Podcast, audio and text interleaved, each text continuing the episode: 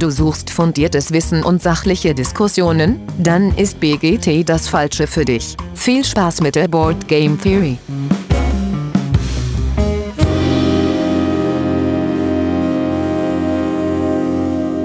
Ja, hallo liebe Zuhörer da draußen an den Endgeräten. Schön, dass ihr wieder eingeschaltet habt zur Board Game Theory.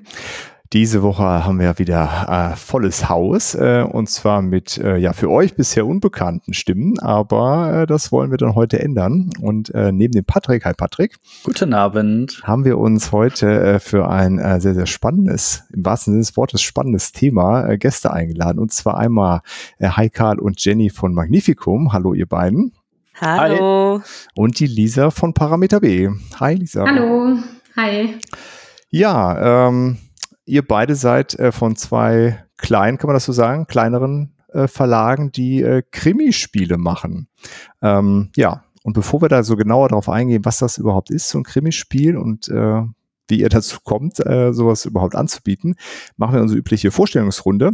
Ähm, so, und äh, für alle Zuhörende da draußen, wir haben, sehen uns hier und ich habe immer so ein Videoraster und ich gehe das immer im Uhrzeigersinn durch, diese Vorstellungsrunde. Deswegen fangen wir mit der Jenny an. Äh, und das sind die, ähm, äh, als erstes die Frage, wie bist du überhaupt äh, ja, zu Brettspielen gekommen und wie hat es dich zu so einem Verlag verschlagen? Ja, das war eigentlich Zufall, ähm, wie es manchmal so im Leben ist. Ich äh, bin über die Krimispiele gestolpert, äh, per Zufall durch ähm, ja Bekannte eigentlich und habe gedacht, Mensch, was ist das? Äh, Kenne ich überhaupt nicht. Ähm, habe dann mein erstes Krimispiel auch gespielt und zu Magnificum bin ich gekommen, als ich ausgeholfen habe in Essen. Ähm, da bin ich wirklich dann mit dem Team komplett in Kontakt gekommen und ich fand es so begeisternd und äh, da hat mich das Fieber gepackt und schlussendlich wurde ich ins Team auch herzlich mit aufgenommen. Wann war das? Äh, dann letztes Jahr oder schon? Letztes Jahr in Essen, genau. Ah, okay, also noch gar also nicht direkt so mit der großen Messe durchgestartet. Okay, cool. Hattest du davor schon äh, Erfahrung mit anderen Brettspielen oder Hast du das vorher schon andere Nee, Sachen tatsächlich Tabletop-Games ein paar, ähm, aber so Richtung Krimispiele noch gar nichts. Okay. Okay, spannend. Ähm, und hast du so, so, so eine aktuelle Top 3 an, an Spielen so aus dem Bereich? Oh, ich bin ganz große Liebhaberin von den Unlock-Spielen, muss Ja. ich ja gestehen. Äh, Finde ich total geil. Ähm, Spiele ich immer wieder gerne, vor allen Dingen der Abwechslung wegen. Ja. Also da ist ja kein Spiel wie das andere. Ähm, und die Crime Times finde ich super. Cool. Äh, und wenn es irgendwo eine Spielerfarbe auszusuchen gibt, was würdest du da nehmen? Aber wenn ich die Möglichkeit habe, nehme ich meistens klassisch schwarz. Okay, cool. Ähm, gut, ja, danke Jenny schon mal. Dann äh, Lisa, auch für dich die Frage, wie bist du zu Brettspielen und Krimispielen dann speziell gekommen? Also Brettspiele begleiten mich eigentlich schon immer. Ähm, schon als Kind habe ich mit meinen Eltern Scotland Yard und so weiter gespielt und ähm, spiele auch heute immer noch gerne Expertenspiele und Familienspiele, alles Mögliche. Und natürlich auch Krimi-Dinner-Spiele. Äh, die habe ich kennengelernt, ja, im Studium. Äh, mit meinen ja, Kommilitonen haben wir ein paar von Krimi Total gespielt anfangs. Ähm, und da habe ich aber schnell gemerkt, dass es keine für vier Personen gibt und habe mich dann in diese Marktlücke reingesetzt. Ähm, habe dann versucht, einfach mal eins selbst zu entwickeln. Das hat ganz gut funktioniert, ist auch gut angekommen. Äh, ja, und dann habe ich jedes Jahr einen weiteren Fall geschrieben. So, ja, so bin ich da auch so ein bisschen reingerutscht. Okay, sehr gut. Hast du so eine aktuelle Top 3 an, an Spielen? Müssen nicht nur Krimispiele sein, irgendwas, was dich im Moment so besonders begeistert? Ähm, ich spiele gerne also Escape-Spiele, also Exit. Ähm, ich spiele auch gerne die von Hidden Games, die äh, ja diese Crime-Files. Ähm, Mikro Makro habe ich gern gespielt, aber ich spiele auch zum Beispiel Arche Nova oder ähm, Ankh haben wir gespielt letztens. Ähm, ja, sowas in die Richtung. Cool. Und äh, wenn du dir eine Spielerfarbe aussuchen darfst, was würdest du da nehmen? Gelb. Gelb. Cool. So, und dann äh, den, den Schluss darf der Heikal machen. Ähm, ja, auch an dich die Frage, wie hat es dich zu, zu Brettspielen gebracht äh, und wie bist du dann bei Magnificum gelandet am Ende? Ja, also äh, Brettspiele im Allgemeinen eigentlich, solange ich denken kann. Ich glaube, ich konnte, ich habe schon Spiele gespielt, bevor ich irgendwie Fahrrad fahren konnte. Also äh, Sehr die klassischen Brettspiele, ähm, Mensch ärger dich nicht, äh, äh, Cluedo, ähm, äh, ja, äh, Monopoly etc., äh, bevor ich zählen konnte. Also damit ging's los und ansonsten zu ähm, Krimispielen im Speziellen ähm, kam bei mir eigentlich über das ganze Thema äh, Escape Rooms. Also ich bin selber begeisterter Escape Room Spieler, habe äh, ja, hab 50 äh, Räume gespielt und äh, mit äh, Magnificum wollten wir ursprünglich mal Escape Rooms in Stuttgart bauen. Jetzt kam leider die Pandemie dazwischen. Äh, aber also mal Spiele entwickeln und konzipieren, das war schon immer irgendwie ein Thema. Und so haben wir halt angefangen, äh, tatsächlich, weil die Leute waren zu Hause, denen die Spiele dann nach Hause zu schicken, ähm, im Sinne von Fallakten. So sind wir quasi zu diesen klassischen Fallakten gekommen. Ähm, und ich bin einer der, ähm, ja, der Gründer von Magnificum. Und äh, ja, das ist mittlerweile äh, zweieinhalb Jahre her. Und äh, ähm, so ähm, ja, bin ich bei, äh, bei Krimispielen gelandet. Cool, spannend. Dann hast du so eine aktuelle Top 3, äh, die dich so umtreibt? Top 3 ist immer schwierig. Ähm, ja. ähm, ich sag mal, ähm, auch ich mag tatsächlich die, ähm, äh, also Detective, wurde glaube ich eben schon genannt von dir, Jenny. Das ist eigentlich, äh, wär, äh, finde ich ganz toll. Ähm, die Unlock-Spiele und äh, ja, tatsächlich auch Escape Rooms ganz allgemein, auch wenn es mhm. keine Brettspiele sind, äh, kann ich da auch nennen. Wer es gerne immersiv mag, sehr gut aufgehoben. Okay, spannend. Äh, und ähm, ganz kurze Nachfrage zu den Escape Rooms. Also 50 ist schon eine ganz schöne Menge. Überall in Deutschland, auch im Ausland dann? Oder wo hat sich da überall hin verschlagen dann? Ja, Schwerpunkt Deutschland. In den Niederlanden gibt es ein paar wirklich richtig gute Räume. Äh, ich plane dieses oder nächstes Jahr mal nach Griechenland zu gehen, weil da tatsächlich auch tolle Escape Rooms sind. Also ich reise tatsächlich zum Spielen, aber es ist ein Hobby, ne? Ja, nicht schlecht. ähm, ja, und dann äh, auch an dich die letzte Frage. Spielerfarbe, wenn du dir eine aussuchen darfst? Äh, rot. Rot, okay. Ja, schwarz, äh, gelb, rot haben wir doch eine sehr, sehr spannende Konstellation hier.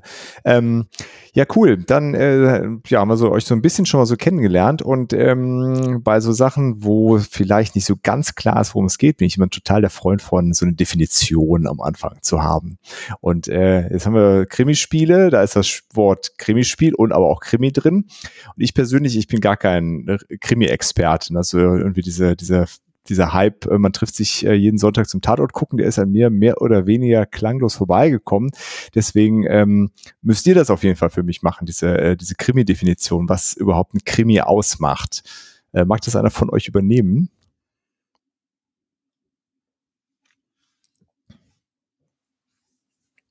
Sonst nehme ich einen dran einfach.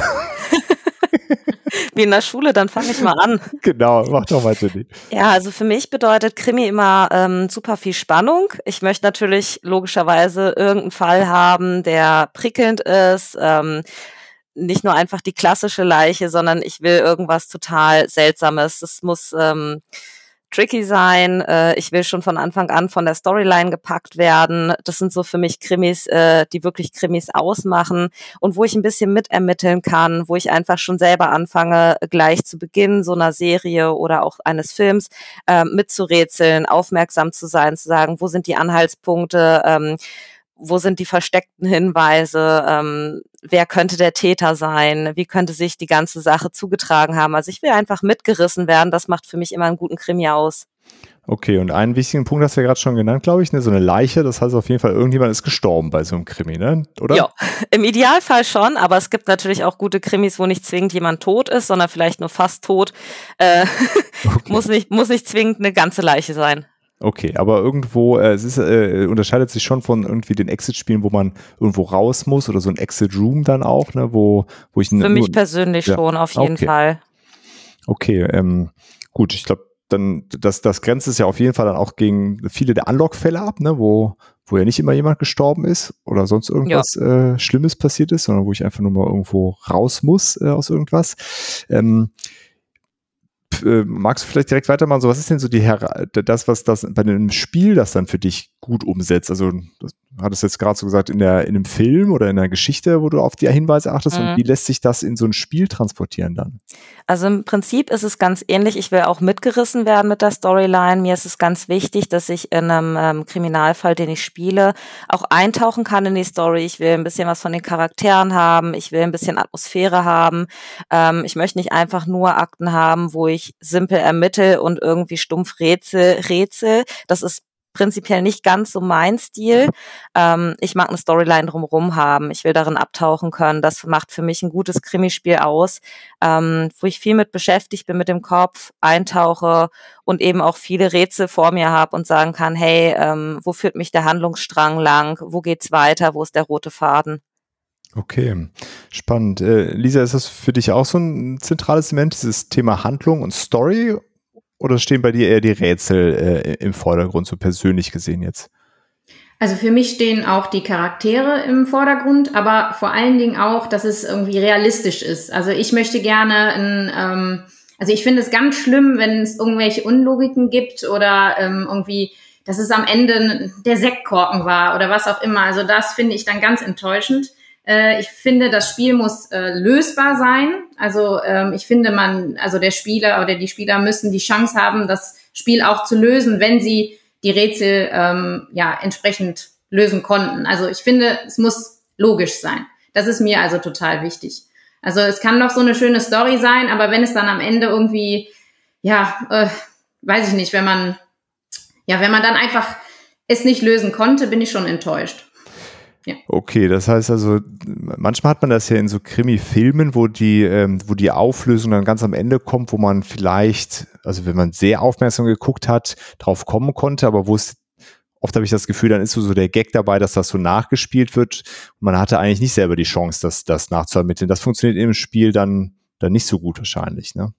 Also nee, also ja, ich finde, es ist wichtig, dass, dass die Spieler es lösen können, ne, wenn mhm. sie die Hinweise alle bekommen haben, ne, wenn sie die auch irgendwie studiert haben, wenn sie das diskutiert haben, dann sollten sie auch in der Lage sein, das Spiel zu lösen.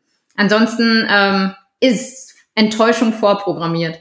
Okay, ja, ja äh, spannend. Und ich finde auch wichtig, dass es irgendwie realistisch ist. Also das habe ich zumindest bei meinen Spielen, habe ich da einen großen Fokus drauf gesetzt. Okay, aber das bedeutet ja auch, dass dir das Persönliche auch bei anderen Spielen wahrscheinlich wichtig ist, sonst hättest du das ja äh, so nicht gemacht. Ne? Ja, nee, ja, ja. Ähm, ähm, ja, auch an, an dich dann noch, Heikal, die Frage, äh, also du jetzt als, als Gründer auch vom Verlag, ähm, ist das auch für dich auch so ein äh, treibendes Element äh, bei so einem Krimispiel, die Handlung dabei zu haben? Ja, absolut. Also die Handlung ist was ganz Entscheidendes. Du willst eine, ähm, eine Geschichte haben, in die du, in die du eintauchen kannst. Dazu gehören Settings, dazu gehören Orte, dazu gehört ein Spannungsbogen, den du in irgendeiner Form erzählst. Dazu gehören Figuren, die irgendwie griffig sind, die realistisch sind, die besonders sind. Äh, am Ende kannst du es übertragen, du kennst es aus einem guten Film, aus einer guten Serie, aus einem guten Krimi-Roman. Ähm, du willst halt diesem, ja, diesem Verlauf dieser, dieser, diesem Setting halt eben irgendwie folgen.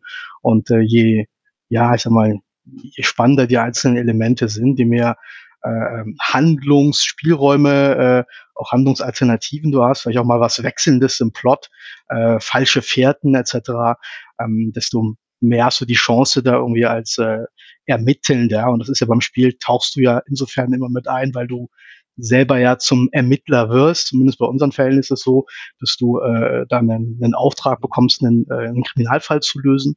Und da willst du natürlich da irgendwo mitfiebern. Und äh, ich schließe mich da den Vorrednerinnen an.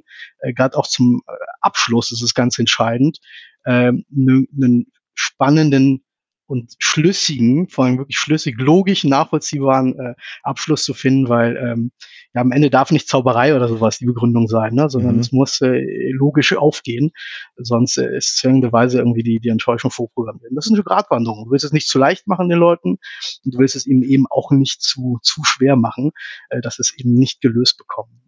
Ja, verstehe. Wäre das dann so auch von eurer äh, Sicht aus so die Abgrenzung gegen, gegenüber anderen Exit-Spielen oder jetzt der, der ja, namengebenden Exit-Reihe ja äh, mitunter dann auch oder auch Unlock, da, da steht ja die Story nicht immer so zentral im Vordergrund. Das habe ich das Gefühl, das ist oft so ein bisschen Beiwerk. Wäre das was, wo ihr sagt, das, ist, das unterscheidet ein Krimispiel nochmal deutlich von anderen äh, Rätselspielen? Ähm, bei den Rätselspielen ist es ja tatsächlich oft so, dass das, ähm, ich sag mal, das Rätseln, das Kombinieren ähm, im, im, im Vordergrund steht, wobei da entwickelt sich auch gerade einiges in die Richtung. Man arbeitet immer mehr dann auch mal mit äh, Audioelementen etc., um so ein bisschen die, ja, die Atmosphäre mit zu erzeugen. Wenn ich so an die allerersten Spiele in die Richtung denke und an das, was jetzt so in letzter Zeit rauskommt, ähm, hat das durchaus irgendwie Entwicklung. Also ja, für uns ist das ein Abgrenzungskriterium. Wir schauen schon, ähm, dass ähm, gerade bei unseren Fallakten, du hast am Anfang so eine Art Hörspiel-Intro, das soll dich in eine Stimmung bringen. Äh, da, es klingt wie, wie bei so einem äh, Film quasi mit Hintergrundgeräuschen etc. Ist kurz, aber soll dich einfach in die Atmosphäre eintauchen lassen, ähm, bevor so eine Fallakte dann tatsächlich durchgespielt wird. Und wir greifen sowas auch tatsächlich dann am Ende nochmal auf. Und auch dort ist nochmal so eine Art Outro, dass äh, einfach die, die Möglichkeiten, die du zum Stimmung bauen, aufbauen hast, dann auch irgendwo äh, nutzt. Und Hörspiel ist da ein mögliches äh, Medium ja. neben Video und anderen. Ne? Okay, also ihr greift da auch auf, äh, auf, auf so Medien, andere Medieninhalte noch zurück. Äh, wie, wie, machst du das, Lisa? Nutzt du auch äh, so interaktive Elemente? Oder ja, ich habe ja, ja. ja, ganz ähnlich. Ich habe auch so ein Intro und ein Outro ähm, äh, als Audio. Ähm, aber sonst ist das Spiel eigentlich sehr analog. Also ich habe zwar ein paar Audio-Tracks so mit drin, aber ich habe eigentlich den Rest so als ja aus Papier. Also nicht ja. wie, wie jetzt bei Unlock, wo so eine App ähm, sehr, nee, nee. sehr im Vordergrund steht äh, mitunter. Mhm. Ähm, wie ist das so für dich, diese, diese, der Heike sprach gerade von dieser Gratwanderung. Ist das bei dir auch so ein Ding, wo du gucken musst, nicht zu schwer, nicht zu leicht und vor allen Dingen die Frage, äh, wie kriegt man das denn hin, dass es nicht zu schwer, nicht zu leicht ist? Also ich habe meinen Fällen verschiedene Schwierigkeitsgrade gegeben. Also ich habe äh, leichte Fälle gemacht und schwere Fälle. Ähm, und ja, habe die dann einfach gekennzeichnet. also ja, dadurch äh, ist es ja für mich recht einfach zu beantworten. Ja. Okay, aber wie hast du denn herausgefunden, ob der schwer oder leicht ist? Also, weil ich stelle mir vor, also so ein, ich, also ich habe jetzt schon in mehreren Interviews festgestellt, äh, Testspiele bei äh, äh regulären Brettspielen sind schon ein Heidenaufwand und bei Krimispielen äh, stelle ich mir das nochmal deutlich komplizierter vor, so Testspiele. Das kann ich ja nicht mit derselben Runde immer wieder machen. Also, nee. äh, wie, wie, wie pendelst du das so ein? Hast du da irgendwelche oder bist du einfach, äh, kann ja auch sein, dass du einfach sehr gut darin bist, das so selber abzuschätzen, wie schwer das dann am Ende ist.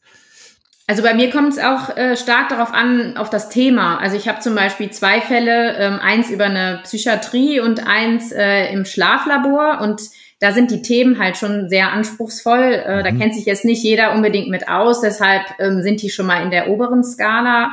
Und dann, ähm, ja, mache ich das abhängig auch vor allen Dingen natürlich von den Testrunden, äh, wie viele ähm, den Fall gelöst haben am Ende, also schon so ein Prozentanteil. Ich, ich frage immer die äh, Einschätzung von meinen Testrunden auch natürlich ab. Ähm, und ähm, ja, aber man hat am Anfang oder wenn man das Spiel fertig hat, schon so einen Eindruck ungefähr, wie schwer das geworden ist. Also ich kann schon ganz gut einschätzen, wie die Rätsel jetzt, wie gut die gelöst werden können. Ja. Ah, okay. Hast du da so eine, musst du dich da selber immer wieder äh, nochmal äh, selber bremsen? Weil ich stelle mir vor, dass wenn du jetzt, also du hast ja jetzt schon einige Jahre Erfahrung äh, mit sowas, ob man da nicht einfach sehr, sehr gut sowieso da drin ist und vielleicht äh, dazu neigt, sowieso etwas anspruchsvoller Rätsel zu machen. Ja. Ja, da, da tendiert man hinzu. Ja, ich habe angefangen mit einem Schwierigkeit drei äh, dann zwei und jetzt am Ende sind nur noch schwere rausgekommen. Ja, ja, stimmt schon. Man, man kommt da so ein bisschen in so eine Spirale, ne? Also ähm, quasi deine, die, die Spielenden, die bei dir die Spiele spielen, die müssen quasi mitwachsen. Ähm. Ja, schon, aber ich mache jetzt, ich habe jetzt, ähm, ja, es ist auch total schwierig. Ich nehme mir vor, ein leichtes Spiel zu entwickeln, aber am Ende ist es dann so schwer geworden, wie es dann halt ist. Äh, dann ist es auch oft schwierig, es einfacher zu machen im Nachhinein. Ja. So, ähm, es ist dann einfach am Ende fertig und dann gibt man dem eine Schwierigkeit. Ne? Dann schätzt man das am Ende ein. Ah, okay. Ähm, okay, das ist gar nicht so, so einfach zu sagen, ich möchte jetzt mal wieder ein einfaches machen, sondern wenn sich das entwickelt, äh, hat es dann halt manchmal, ah, okay, ich verstehe. Ähm, jetzt, äh, Jenny, vielleicht nochmal an dich, denn äh, wie, wie alt bist du jetzt schon da auch involviert bei der Entwicklung der, äh, dieser Fälle bei Magnificum? Also ich mache primär bei uns das Marketing. Ja. Ähm, ich bin natürlich teilweise auch mit involviert. Ähm, wir machen natürlich am Anfang auch immer Testspiele bei uns in der Gruppe, im engeren Bekanntenkreis, ähm, wo ich dann auch manchmal schon mitgespielt habe und geguckt habe äh, mit den ersten Prototypen, wie schaut es aus. Ähm, das heißt, ich habe tatsächlich auch schon Einblick, wie läuft es so, wo stehen wir gerade, ähm, was für einen Handlungsstrang haben wir, welche Rätsel haben wir eingebaut.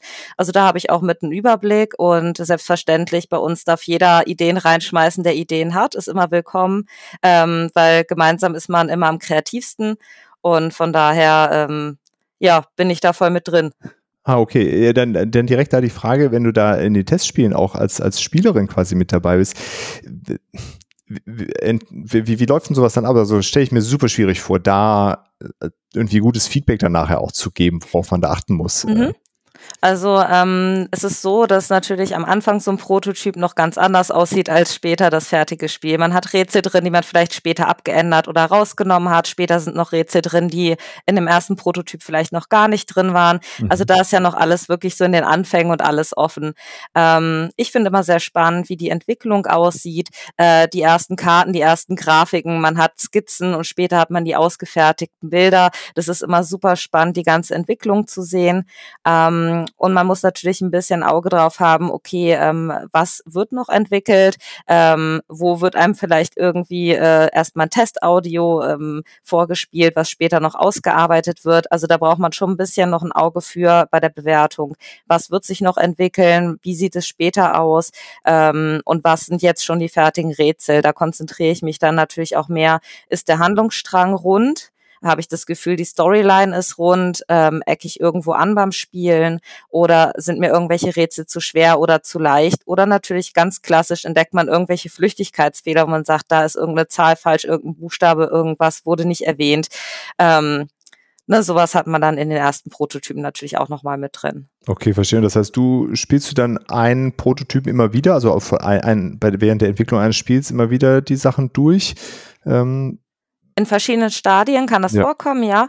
Ähm, natürlich ist das erste Mal Spielen immer das Spannendste, mhm, aber ähm, zu verschiedenen Punkten hat man dann, wie gesagt, auch nochmal vielleicht ein Rätsel mehr, ein Rätsel weniger oder kann halt auch vergleichen und sagen, Mensch, das läuft jetzt flüssiger, an der Stelle habe ich das letzte Mal gehakt, da weiß ich jetzt sofort, wo ich lang muss, ähm, weil die Hinweise einfach eindeutiger sind. Also da kriegt man auch schon ein Gefühl dafür. Also kannst du auch nochmal sehen, okay, beim ersten Mal war das Rätsel vielleicht zu schwer. Mhm. Was, obwohl du jetzt die, die Lösung schon wusstest, äh, kannst du dann nochmal da äh, schauen, ob sich das äh, geändert hat. Ja, da die, kann die ich mich eigentlich ganz gut reindenken. Ah, okay. Ja, trotzdem glaube ich eine große Herausforderung, das äh, immer wieder so objektiv wie möglich zu, äh, zu bewerten. Ja. Ähm, Jetzt hattest du gerade schon gesagt, dass äh, sich ja natürlich auch Handlungsstränge, Grafiken, Audio verändert sich natürlich alles in der Entwicklung nochmal. Und da vielleicht an dich, Heike, nochmal die Frage, äh, wie, wie, wie weit ist denn die, also wir hatten eben gesagt, oder hattet ihr äh, alle drei rausgearbeitet, die, die Story ist ganz, ganz wichtig. Wann ist denn die Story schon fertig? Also entwickelt sich das so parallel? Ist das Hauptteil, äh, der Hauptteil der Story schon ganz früh fertig? Habt ihr erstmal ein paar Ideen für Rätsel? Von allem etwas? Also da, ähm, da gibt es nicht den Königsweg. Es ist tatsächlich so, also gerade jetzt bei unseren Fallakten, die wir machen, ähm, kommen mehrere Faktoren mit rein. Wir sind ja selber auch Autoren, also nicht nur Verlag, sondern wir schreiben die Spiele ja auch selber. Das heißt, mhm. wir fangen echt mit einem weißen Blatt Papier an und ähm, wir sind auch alle im Autorenteam selber begeisterte Spieler. Von dem her ähm, ähm, fließt natürlich immer mit ein, ähm, äh, was hat man äh, selber, was man vielleicht selber so noch nicht gespielt hat und gerne spielen wollen würde. Und so hast du immer einen Vorrat an interessanten Themen, aber eben auch einen Vorrat an interessanten vielleicht Rätselelementen ne, oder Dokumenten oder äh, ich sage jetzt mal, ähm, Gimmicks, die du so in so einem Spiel bis jetzt noch nicht gesehen hast. Ne? Und so hast ja. du mal zwei Dinge, die äh, irgendwo in diesem Vorrat drin sind. Das eine sind die, die Stories und das andere sind halt so, was würde ich ganz gerne in einem Spiel mal erleben, was ich so bisher noch nicht gesehen habe. Ne? Was dann Rätsel sein können, was aber auch irgendwie äh, äh, eine super spannende Art sein kann, ähm, ähm, irgendwie ähm, eine, eine Technik zu implementieren. Ne?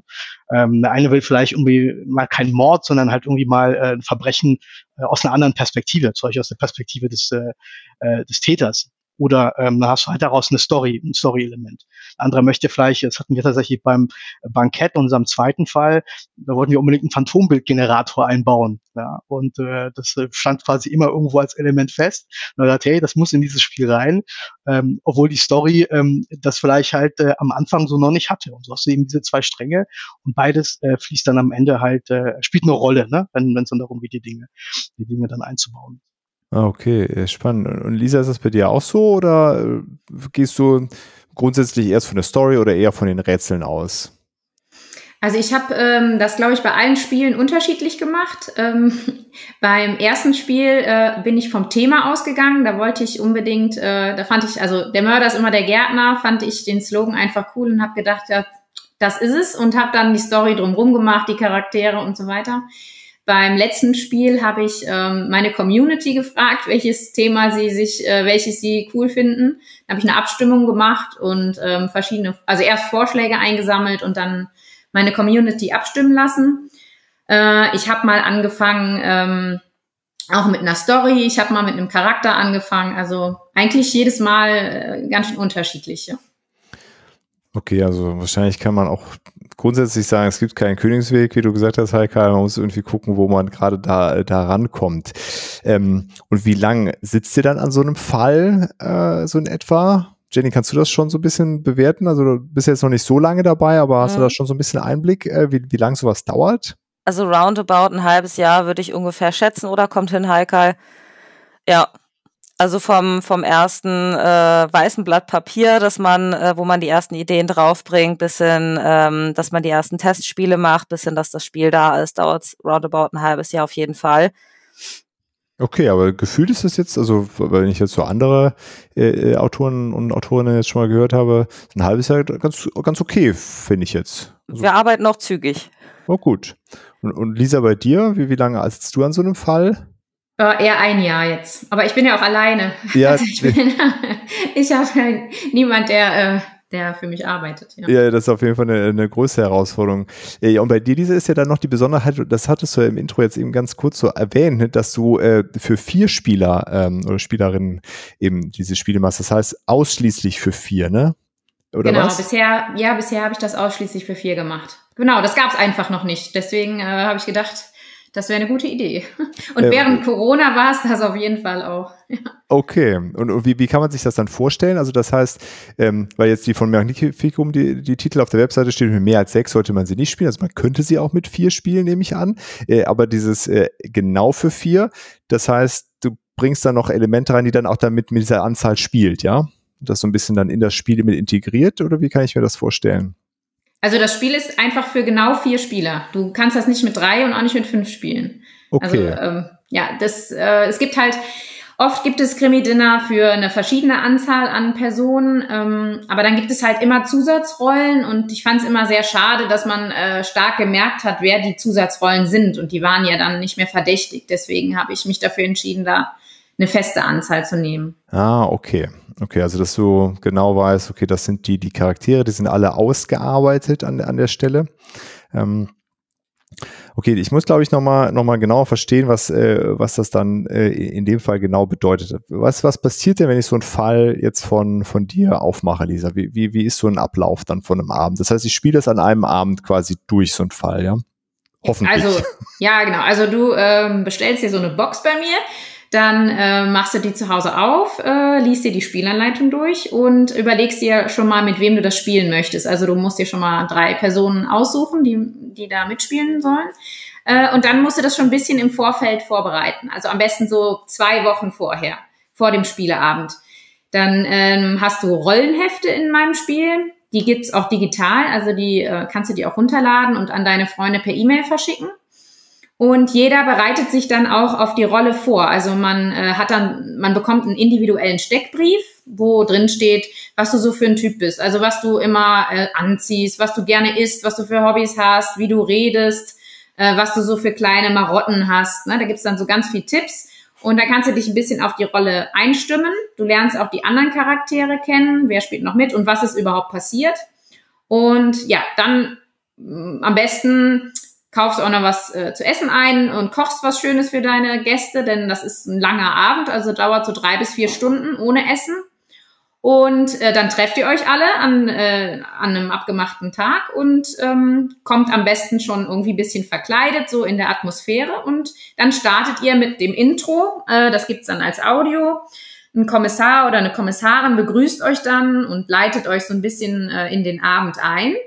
Und dann ähm, kriegt ihr ja, eine ganze Reihe von Hinweisen, Beweismaterial. Ihr bekommt auch ein Heft, ähm, wo Informationen über euch selber drinstehen, also was ihr alles so am Tatabend gemacht habt, äh, wo ihr wart, was ihr beobachtet habt und natürlich, ob ihr schuldig seid. Also da steht dann drin, ob man es war oder ob man unschuldig ist. Und ähm, ja, der äh, Schuldige oder die Schuldige, also der Mörder oder die Mörderin, ähm, hat dann das Spielziel, den Abend über unentdeckt zu bleiben und den Verdacht von sich selber abzulenken. Und die Unschuldigen ähm, haben die Aufgabe, den Fall zu lösen und halt herauszufinden, wer es war. Okay, also da ist dann auch eine ganz starke soziale Komponente äh, bei, bei deinen Spielen noch dabei und Rollenspiel. Ja, äh, genau. Ganz, ja. ganz stark, also was ja deutlich über so ein Social Deduction Erlebnis äh, ähm, hinausgeht, äh, nehme ich mal an, weil auf die Social Deduction Spiele mit uns, Patrick, habe ich mich nicht zwei Wochen lang vorher vorbereitet. Also höchstens fünf Minuten vorher habe ich mich darauf vorbereitet. Vielleicht ein Fehler. Ja, vielleicht ein Fehler. Das hat mir aber auch keiner gesagt im Vorfeld. Äh, okay, das heißt, ähm, hängt das dann auch der Erfolg des Spiels äh, davon ab, wie gut die Leute diese Rolle äh, ausfüllen? Äh, auf jeden Fall, äh, ja, natürlich, der, der Mörder oder die Mörderin, ähm, wenn die jetzt schlecht schauspielern kann oder schlecht lügen kann, dann ähm, ist es natürlich einfacher ja, herauszufinden, wer es war. Also wenn, also zum Beispiel klassische Fehler sind dann ähm, ständig ähm, in sein Heft nachzugucken oder halt nicht nachzugucken, ne? weil der Mörder oder die Mörderin darf halt lügen und wenn die dann halt für gewisse Informationen dann nicht nachschauen, dann ja folgern dann manche schon, aha, die schaut nicht nach, die lügt. Ah, okay.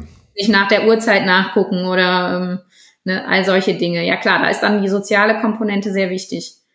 Wenn ich als Mörder da jetzt irgendwie absolut schlecht bin im Lügen, äh, gibt es da irgendwelche Hilfestellungen denn dann? Oder äh, wie funktioniert das, wenn ich jetzt nicht Rollenspiel begabt bin, aber trotzdem voll Bock habe, mal diese Erfahrung zu machen? Äh, irgendwie unterstützt das Spiel einen dann tatsächlich dabei oder ist man dann irgendwie aufge aufgeschmissen.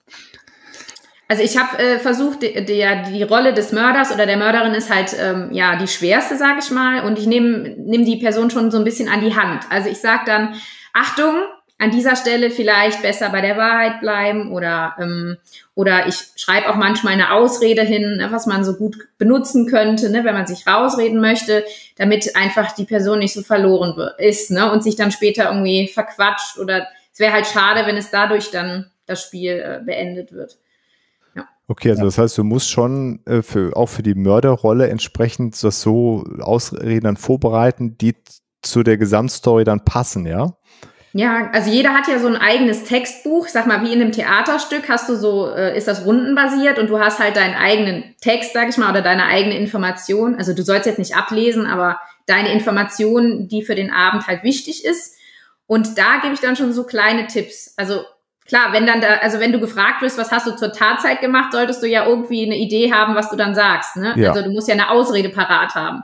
Und äh, dann, ja, habe ich halt schon hin und wieder dann ein paar Tipps gegeben. Ne? Du könntest zum Beispiel hier und da gewesen sein oder du hast dir das und das angeschaut oder ne? also einfach irgendwas Plausibles, damit man nicht da schon anfängt, irgendwie, ja, zu schwafeln und sich dann schon direkt in der ersten Runde verrät, ne? Ja, okay, ja. verstehe. Ähm, okay, das ist natürlich aber wahrscheinlich also eine Entwicklung auch nochmal eine ganz andere Herausforderung, dafür zu sorgen, dass das irgendwie, ähm, dass die Leute da auch so ein bisschen an die Hand äh, genommen werden, stelle ich mir vor. Ja, ich gebe auch noch direkt am Anfang auch Tipps, was man ähm, als Unschuldiger, ähm, ja, was man da so, was die häufigen Fallstricke sind, und auch für den Mörder oder die Mörderin sage ich dann zum Beispiel auch, guck hin und wieder mal in dein Heft rein und tu so, als wenn du irgendwas nachschlägst. Oder ähm, ähm, manchmal ist es auch gut, ein Geheimnis preiszugeben. Ne? Man muss ja jetzt nicht äh, immer lügen. Also natürlich soll man um den Mord rum lügen, äh, das ist natürlich ganz wichtig, aber so kleinere Sachen, die einem nicht so schaden, die kann man ja auch ruhig mal zugeben, damit man nicht auffällig ist, dass man halt kein Geheimnis preisgegeben hat. Ne? Ah, also okay, verstehe. Genau, also ich versuche das schon dann ein bisschen natürlich das Spiel dann zu lenken, damit es einfach, ähm, also ich schreibe auch immer ran, wenn du eine bessere Idee hast, nimm deine Idee, ne? Also ja, okay, gut.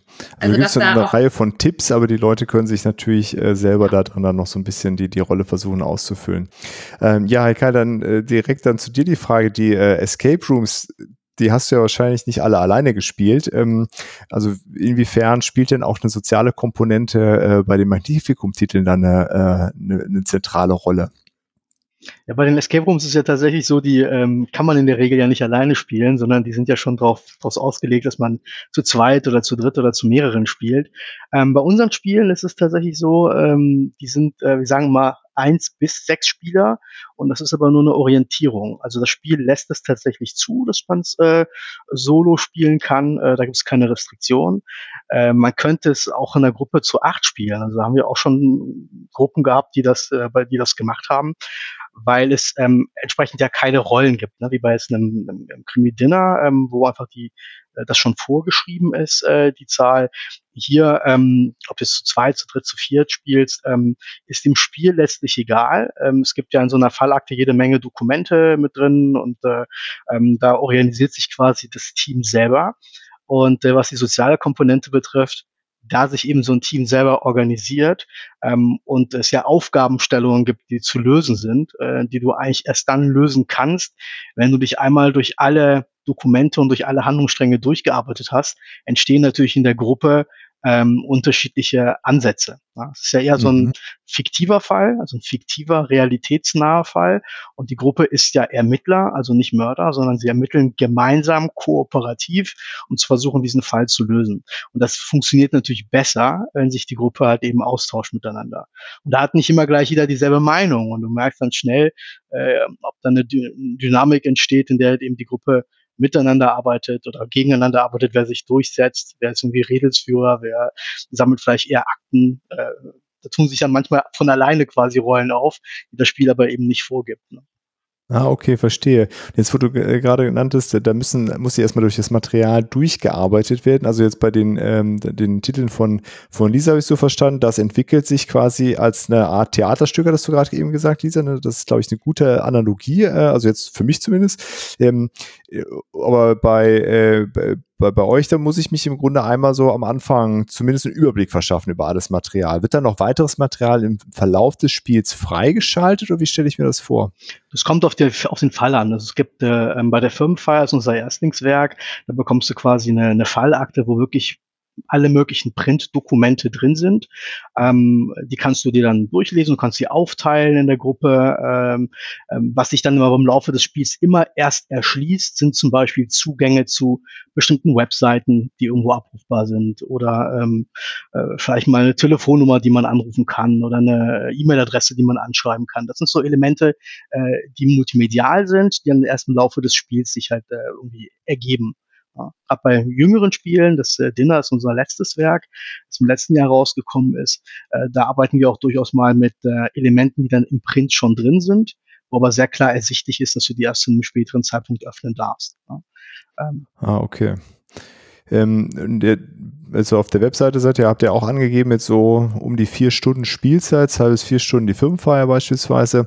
Ähm, wie, wie schafft ihr das, das so, so ein bisschen hinzukriegen, dass das nicht die erste Stunde ist, jeder sitzt da und liest einmal durch alle Dokumente durch, sondern dass das von Anfang an im Grunde sehr äh, ja, immersiv ist und dass jeder Lust hat, sich auch da durchzuarbeiten? Und wie, wie kriegt ihr sowas hin dann? Ähm, das ist tatsächlich Teil der Konzeption. Also du hast, es ist, ähm, du willst natürlich vermeiden, dass ähm, äh, wie du richtigerweise sagst, die Leute sich da irgendwie durchwühlen und es dann vielleicht irgendwann langweilig wird, sondern ähm, vielleicht den richtigen Mix zu finden zwischen Audios, Printdokumenten, was in welcher Reihenfolge und gleichzeitig noch die verschiedenen Handlungsstränge aufzubauen.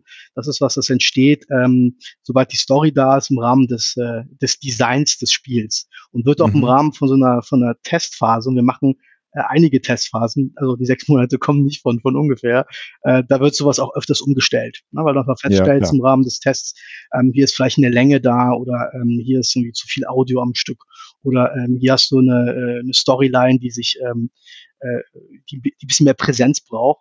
Und äh, ähm, da darf man nicht unterschätzen, wie, wie heterogen die Spielgruppen auch sind. Ne? Also wir können das teilweise selber testen, aber wir geben es ganz bewusst in sehr unterschiedliche Gruppen rein, weil ähm, mit jeder Gruppe ergibt sich eine andere Dynamik und das Spiel, dadurch, dass es auch nicht vorgibt, in welcher Reihenfolge du durch solche Dokumente durchgehst, ähm, ergeben sich auch andere Spannungsbögen, ob du die Dokumente einmal von vorne nach hinten durchliest oder von hinten nach vorne oder ob du sie aufteilst und in der Gruppe vielleicht die eine Gruppe äh, die Hälfte der Dokumente liest und die andere Hälfte die andere.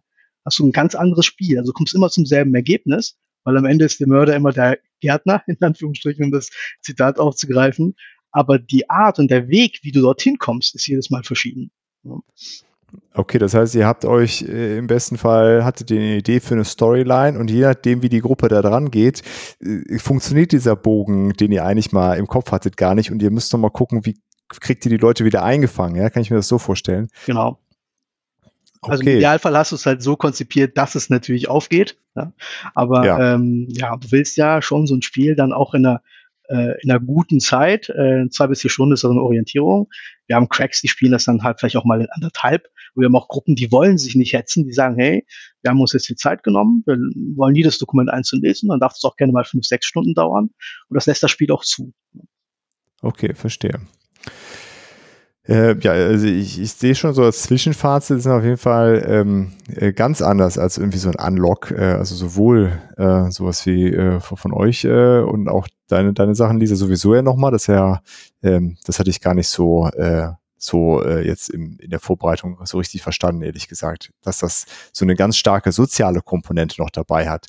Ähm, sehr spannend. Patrick, hattest du eigentlich, du hattest auch irgendwelche Fragen notiert? Oder? Ich, ich hatte so ein, zwei Fragen. Äh, ich würde gerne noch einmal ein bisschen zurückwandern.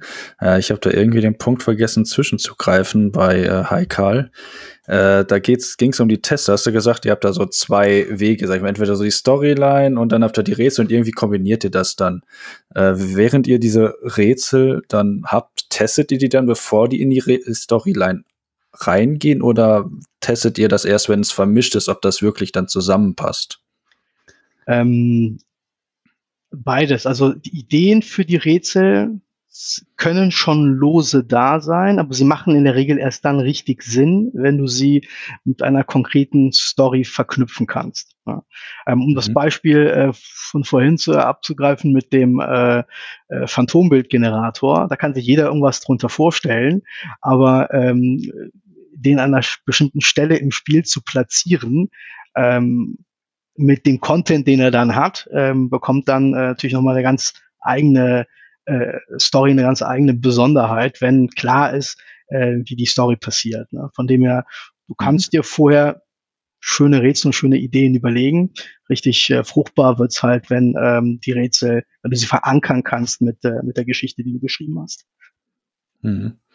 Und ähm, das ist vielleicht eine Frage für äh, dich, Heike, und für Lisa. Ähm, wenn ihr diese Tests ausführt, seid ihr, ich habe das jetzt, ich bin ja auch gerade dabei, so ein eigenes Brettspiel zu machen und ich habe immer das Gefühl, ich muss dabei sitzen. Ich will wissen, wie reagieren die Leute auf bestimmte Situationen oder äh, wenn etwas nicht funktioniert, kann ich dabei helfen. Äh, geht ihr inzwischen schon den Schritt und sagt, ich traue mir das zu, ich schicke es los an die Gruppen, die ich habe. Ich habe da vielleicht so, habt ihr ja vielleicht drei, vier Gruppen und dann warte ich auf das Feedback oder geht ihr wirklich noch von Tür zu Tür und äh, wartet dann erstmal darauf, was passiert und beobachtet? Also ich bin bei meinen ersten fünf Gruppen immer dabei. Da bin ich äh, auf jeden Fall noch vor Ort, aber ich greife, ich versuche trotzdem nicht einzugreifen. Ne? Es sei denn, äh, ähm, es geht irgendwie gar nicht. Aber das ist eigentlich noch nie passiert. Also bei den ersten fünf dabei und danach äh, schicke ich es los. Ja. Und wenn du dabei bist, das heißt, du spielst aber nicht aktiv mit, sondern nur als Beobachterin? Ja, ich wirklich, ich halte mich komplett raus. Äh, ich mache meistens den Kommissar, ne, äh, den lese ich dann vor oder ne, den äh, spiele ich dann natürlich auch so ein bisschen.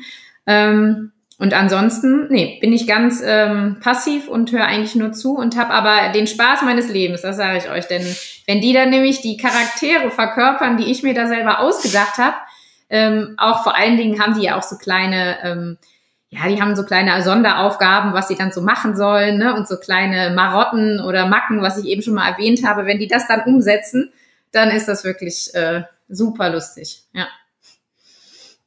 Ja, okay, und bei, bei euch, Heikal? Bei uns eigentlich ähnlich. Also wir sind bei den, äh, bei den ersten Runden in der Regel immer dabei, äh, also jemand aus dem Autorenteam dann, ähm, um das äh, irgendwo zu beobachten, auch ein bisschen zu orchestrieren, weil du spielst dann ja noch auf einer Prototypenebene ähm, und die ist nicht immer zwingenderweise komplett schon selbsterklärend. Ne? Also wenn es jetzt gerade der erste Wurf ist, das heißt, äh, das geht so mehrere Iterationen durch, äh, wo dann wir tatsächlich auch eher Zuschauer dann sind, also beobachten, äh, vielleicht mal einen Anstoß geben, wenn das Spiel noch nicht ganz rund ist oder eine zu lange Länge im Spiel da ist, weil wir wollen es ja auch zu Ende gespielt bekommen.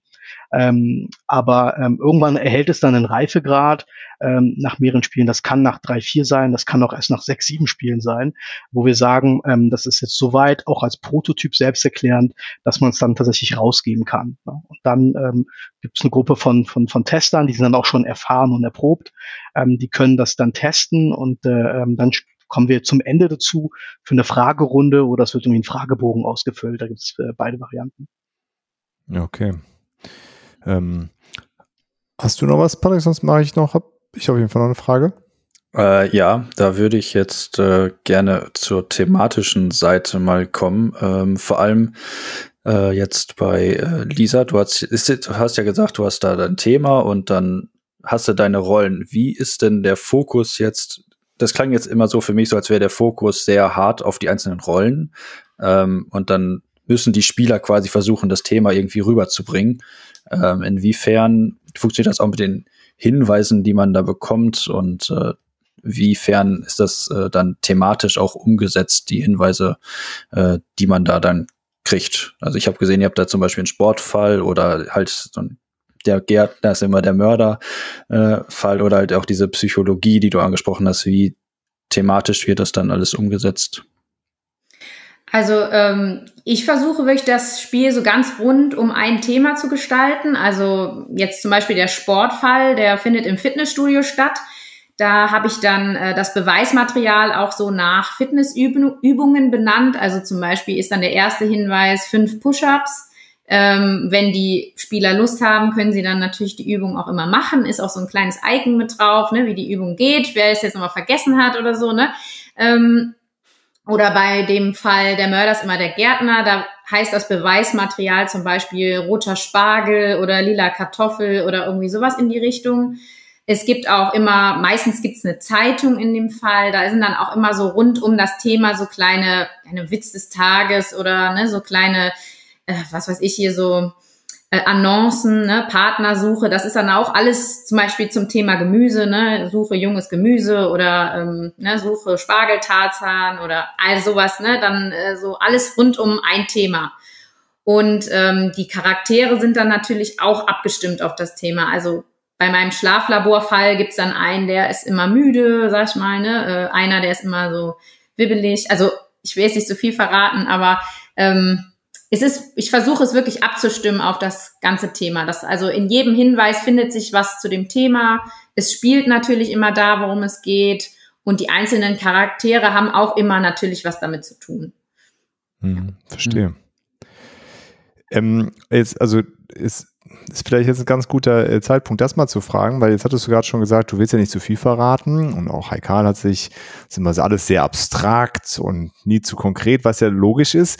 Und dann vielleicht an, an Jenny die Frage, da du dich ja äh, so vor allem in dieser Marketing-Ecke da beschäftigst. Äh, äh also gibt es da besondere Herausforderungen, diese Art Spiele äh, irgendwie zu bewerben? Ich meine, weil bei jedem Brettspiel, ne, da siehst du alles von dem Material wird gezeigt, bis ins kleinste Detail und äh, in jeder, zu jeder Gelegenheit wird über jedes Detail auch gesprochen. Das mhm. könnt ihr ja de facto nicht tun, weil das vertreibt er mehr den Spielspaß. Also wie, wie, wie macht ihr das?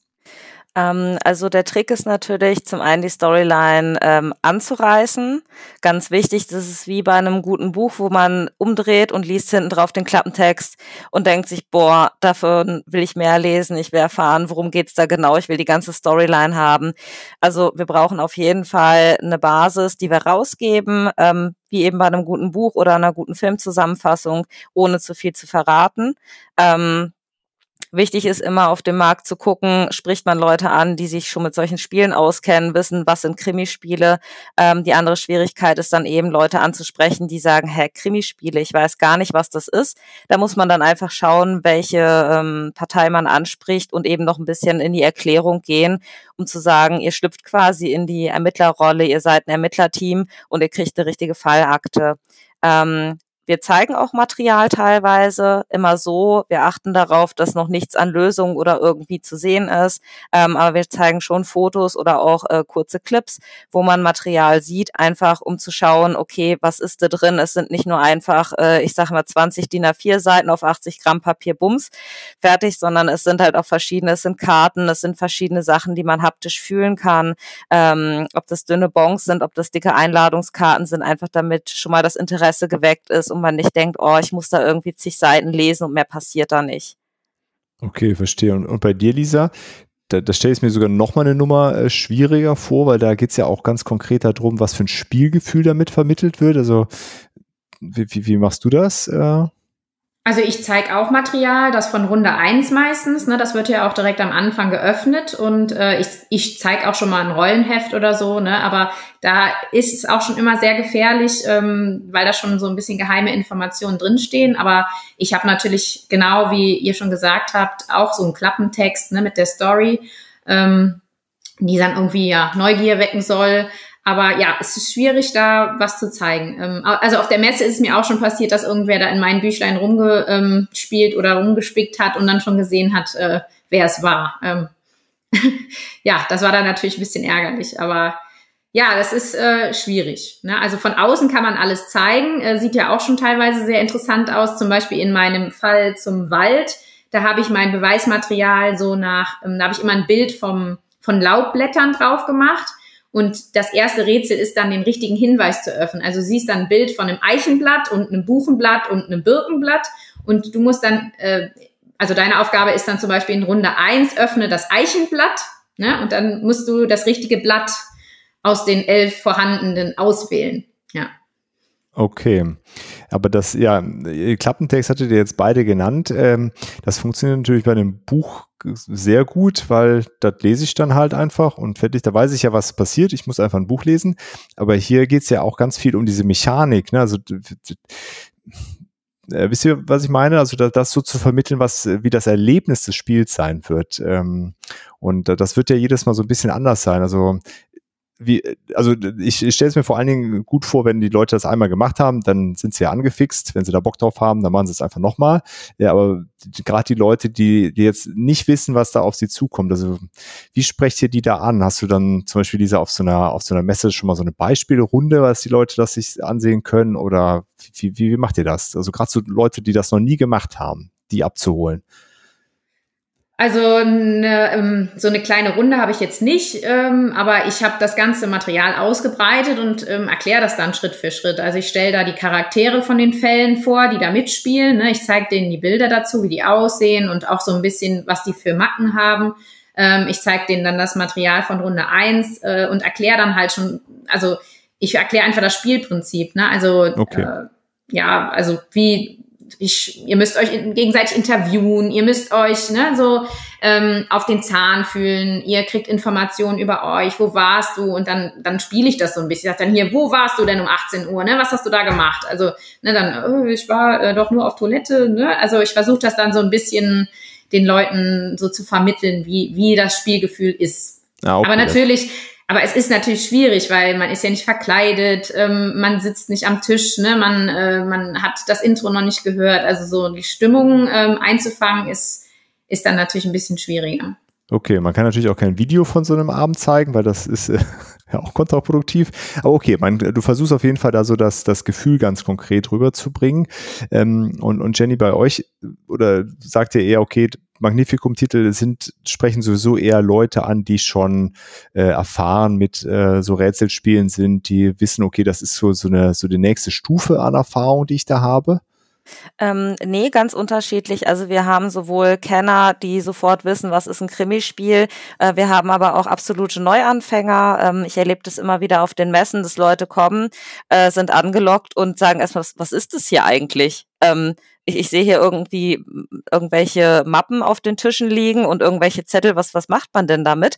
Ähm, wir haben tatsächlich Mappen mit unseren Unterlagen, mit unseren Fallakten auf den Messen mit. Wir haben halt den Vorteil, dass bei uns nirgendwo drin steht, wer ist der Verbrecher gewesen. Ähm, Das heißt, wenn die Leute sich das grob angucken, kommen sie natürlich noch lange nicht zu einer Lösung. Dafür müssten sich viel länger damit auseinandersetzen. Und so können wir unsere Materialien auf den Messen super zeigen und können ja, eben ja. auch erklären, ähm, schaut, wenn ihr den Umschlag aufmacht, da habt ihr das Anschreiben, da werdet ihr quasi in die Story eingeleitet. Hier habt ihr die Unterlagen, so sehen die aus, wenn ihr es aufmacht. Ähm, das und das erwartet euch da drin. Und so kann man den wirklich ganz gut erklären, ähm, wie so ein Spiel aufgebaut ist und wie das Spielerlebnis später sein wird. Okay, verstehe.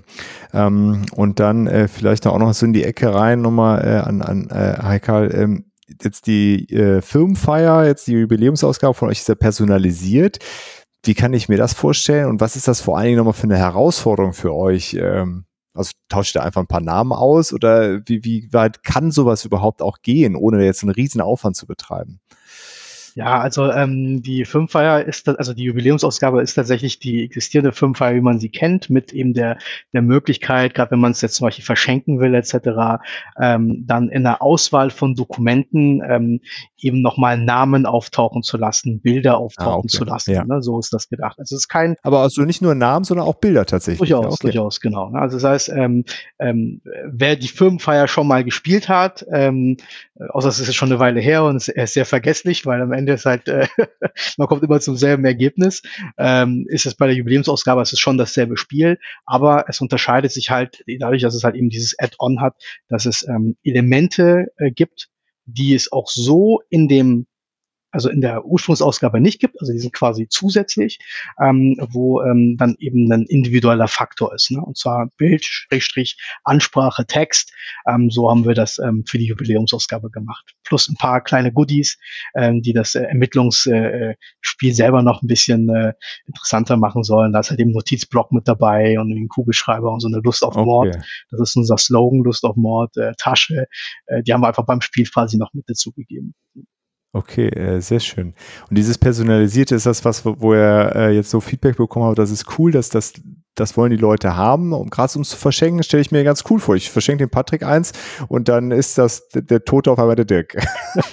Freund der Patrick sehe ich oder so. Endlich. Genau, ja, also wir haben tatsächlich oft festgestellt, äh, gerade auch durch die Erlebnisse auf den Messen, wo du einfach äh, näher an den, an den Leuten dran bist. Wir kommen ja eher aus der Online-Ecke äh, mit unseren Spielen und äh, so gefühlt jeder zweite, jeder dritte spielt das gar nicht selber, sondern verschenkt so ein Spiel. Ja? Äh, okay. Weil ähm, man kennt es ja so von sich selber, dass man selber kein Krimi-Begeisterter ist. Man hat immer im Bekanntenkreis jemanden, der halt total Krimi-begeistert ist. Ja?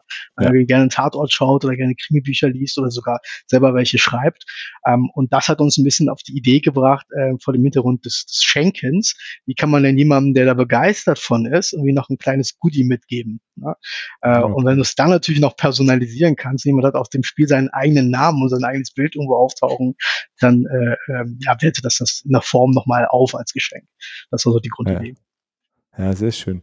Sehr äh, Lisa, ist das bei dir auch denkbar, dass du das so personalisierst oder ist das, äh, passt das gar nicht so richtig in dieses Rollenkonzept, ähm, was du da hast?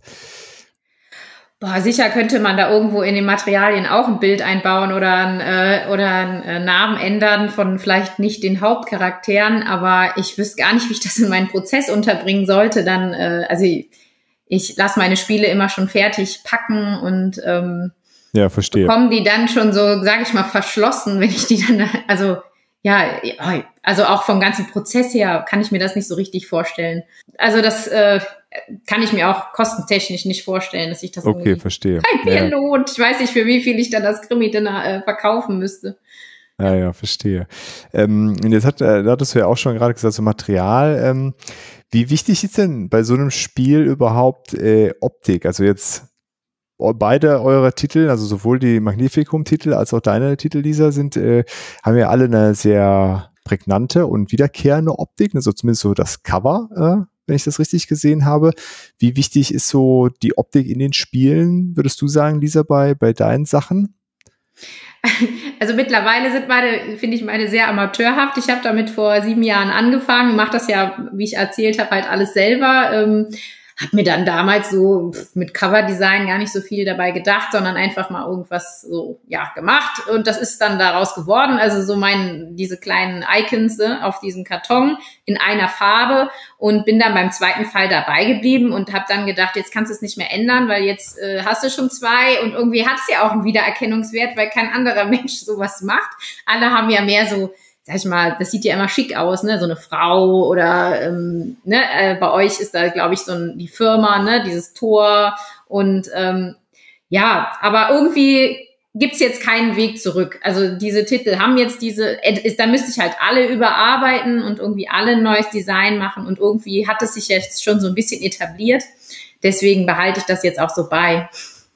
Und das, das Material sehr, also der, der Fokus ist ja dann gar nicht mehr auf dem Material drinnen, weil da ist ja der, der Fokus eher auf diesem Rollenspiel untereinander und auf den Texten. Ne?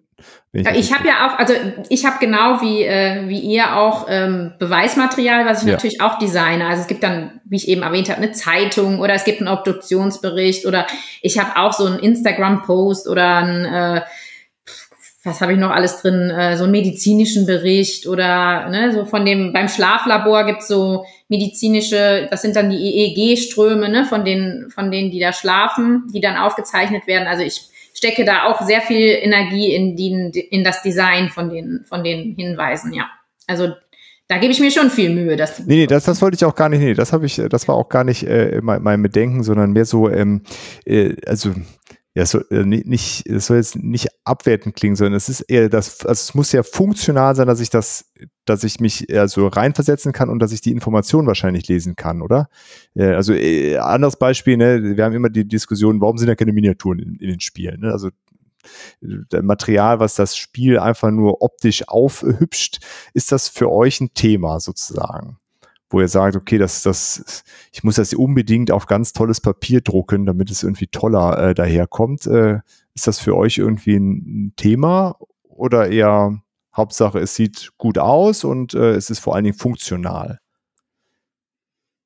Also ich habe mich jetzt schon für hochwertiges Material entschieden, für okay. hochwertiges Papier, weil es auch irgendwie so, es wird auf dem Tisch ausgebreitet, es wird angefasst, ah, okay. da immer Fettfinger, sage ich mal, vom Essen oder ne, es wird so durchgereicht und es, also es muss schon irgendwie ein bisschen belastbar sein, weil es halt auch so äh, ja durch viele Hände geht und ähm, äh, ja zum, zur Optik ähm, finde ich auch, dass das irgendwie, ich finde, was ich auch eben sagte, es soll realistisch aussehen, also mhm. muss es auch schon irgendwie nach einem echten Polizeibericht oder einem echten Knöllchen oder einem Obduktionsbericht aussehen. Das finde ich dann ah, okay. auch wichtig, dass das schon auch irgendwie ähm, wichtig ist. Also ich habe jetzt nicht wie ihr jetzt, ich habe gehört, ihr habt auch Visitenkarten und sowas alles drin, was ja auch so verschiedene Materialien hat. Bei mir ist alles aufs gleiche Papier gedruckt. Okay, aber Realismus ist auf jeden Fall äh, auch, auch bei dir ganz wichtig. Und, und Heika, bei, bei euch dann anscheinend auch, ne, wie ich das jetzt so ein bisschen raushöre. Material spielt schon eine Rolle dann, ja? Ja, also wir legen da tatsächlich einen, einen großen Wert drauf. Also wir sagen, also für uns ist so ein bisschen der Anspruch, es soll realitätsnah sein. Und das, ähm, die Optik ist das eine und die Haptik ist halt das andere. Und ähm, wenn ich, ähm, bei der Optik zu bleiben, polizeiliches Führungszeugnis habe, dann will ich auch, dass da ein Bundesadler mit Wasserzeichen im Hintergrund zu sehen ist, ne, weil es einfach mhm. realistischer macht. Wenn ich eine, eine, eine Visitenkarte habe, dann ähm, ja, dann soll die eben dicker sein und meinetwegen auch gerne zweiseitig. Dann darf die auch gerne mal irgendwie eine Verspiegelung drin haben oder sowas. Also Elemente, die es einfach realistisch machen in, in, der, in, der, in der Darstellung der Elemente. Zu deiner ähm, Eingangsfrage Lückenfüller, das machen wir tatsächlich nicht. Also ähm, das würde mich auch selber als, als Spieler tatsächlich stören, wenn ich jetzt ähm, irgendwo nur damit es schön ist fürs Auge, ähm, habe ich ein tolles Dokument und muss mich da durchwühlen und am Ende, es geht ja immer um Auflösung und Logik und es soll ja am Ende schlüssig sein in der Story und ich würde mich dann fragen, okay, ich hätte jetzt äh, meinetwegen zehn Dokumente drin gehabt, die keinen Beitrag zur Auflösung dieses Spiels geleistet haben. Ja, aber sehr hübsche Aussagen. Aber sehr hübsche Aussagen. Das äh, würde mir jetzt persönlich äh, würde das nicht gefallen und deswegen die Dokumente, die drin sind, ähm, sollen schon ähm, ähm, irgendwohin zur Lösung führen oder ganz bewusst Teil einer falschen Fährte sein. Aber dann okay. gehört es halt entsprechend zum Spielstrang mit dazu. Okay. Also wenn ich das so richtig verstanden habe, bei beiden ist wichtig, das ist, muss realistisch sein. Es das Material trägt auch zur Immersion da, dabei. Ne? Habe ich das auch bei dir richtig verstanden, Lisa? Ne? Also es ist ja. schon wichtig, dass das Material selber dich dich das fühlen lässt, worum es hier eigentlich geht, ähm, aber trotzdem alles sehr äh, fokussiert und wenig ablenken, weil ja, das ist, ist glaube ich, ein wichtiger Punkt, den du gerade genannt hast, Heike, dass ich eben nicht auf eine falsche Fährte gelockt werde, die gar keine falsche Fährte sein soll, sondern mehr so, ach ja, das, das ist, sieht so toll aus, das muss ja was bedeuten und ähm, äh, ist quasi so ein Versehen und das möchte man natürlich vermeiden. Ähm, ja, also für mich stelle ich auf jeden Fall fest, äh, Entwicklung von Krimispielen ist auf jeden Fall eine ganz andere Hausnummer als von anderen Spielen, mit denen ich bisher zu tun hatte. Ähm, Patrick, was hast du noch ähm, für, für Punkte? Ja, ich habe noch äh, zwei Fragen. Eine ist hm. spontan dazugekommen, eine stelle ich jetzt mal gerade an Jenny. Äh, es gibt äh, ja so viele Spiele, äh, die in eure Richtung gehen. Ähm, wenn man das einmal quer googelt, gibt es ja gefühlt 100 äh, Verlage, die das machen. Und man hat eigentlich immer so einen Haufen Blätter und guckt sie sich an und versucht, diesen Fall zu lösen. Äh, was was macht das bei euch anders? Ich will nicht besser sagen, sondern anders. Ich, die anderen sind ja auch gut, so in dem, mhm. was sie tun. Also was uns ähm, ausmacht auf jeden Fall, ist nebst natürlich der Realitätsnähe in der Storyline, ist auch die Realitätsnähe Material, wie Heika schon gesagt hat. Ähm, uns ist es enorm wichtig, dass es ähm, ästhetisch ist ähm, dass es haptisch ansprechend ist, dass die Leute einfach mit Visitenkarten auch eine Visitenkarte in der Hand haben. Wenn ich einen Tankbeleg habe, sieht er auch aus wie ein Tankbeleg und fühlt sich so an. Ähm, das sind alles Sachen, die uns enorm wichtig sind, damit das Spielerlebnis eben möglichst intensiv bleibt ähm, und eine möglichst gute Atmosphäre einfach entsteht beim Spielen. Hm, und äh, jetzt im Spiel selbst, also äh, ich, ich habe jetzt nicht so viele verschiedene äh, Krimispiele gespielt, Detektivspiele gespielt, dass ich da jetzt äh, von jeder Firma was gesehen habe. Äh, aber wenn ich so drüber nachdenke, habe ich immer so das Gefühl, dass ich eigentlich nur wirklich diese Zettel und diese Beweismittel habe. Äh, Gibt es da irgendwas, was euch da jetzt unterscheidet, irgendwie was Besonderes macht? Oder habt ihr einfach nur jetzt die, die, die eine gute Story und versucht es dann halt eben sehr realistisch nur noch darzustellen, sag ich mal. Oder gibt es irgendwelche Elemente, die jetzt tatsächlich ganz anders sind. Ich habe vorhin gehört, Audioelemente oder irgendwie sowas in diese Richtung. Mhm. Also wir sind auf jeden Fall multimedial aufgestellt. Es ist je nach Fall nochmal was ganz anderes, was man dabei hat. Ob es jetzt Überwachungskameraaufnahmen sind, ob es Audios sind, die man zu hören bekommt von irgendeinem Diktiergerät, ähm, ob es Gesichtserkennungskram ist. Also wir haben wirklich verschiedene Sachen und es ist pro Spiel jeweils komplett unterschiedlich, damit eben das Spielerlebnis nicht jedes Mal das gleiche ist. Man nicht jedes Mal Überwachungskameravideos sieht und nach dem zweiten Spiel denkt man sich, okay, ich kenne das Ganze, das ist das gleiche in grün wie das letzte Mal. Ähm, das ist uns wirklich wichtig, dass es jedes Mal ein ganz anderes Spielerlebnis bleibt ähm, für denjenigen, der spielt. Äh, das macht unsere Spiele auf jeden Fall aus. Und ich denke, ähm, einer der Unterschiede ist auch, ähm, dass unsere Spiellänge nicht unbedingt der Durchschnitt ist.